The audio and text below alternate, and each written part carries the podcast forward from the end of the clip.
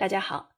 今天我要给您推荐的这本书是一本结合现代人的生活况味，重新解读唐诗作品、诉说唐诗故事的文学类书籍，是古诗词爱好者的必读品，是青少年的课外补充读物。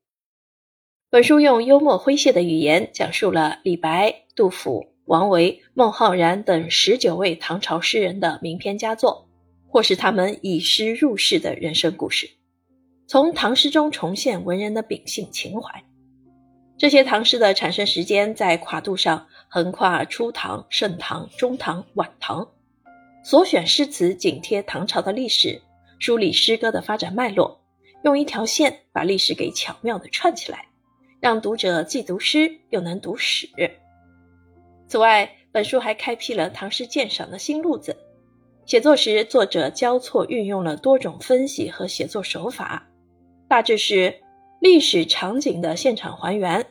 古今对读、显微诗人的心态和情感、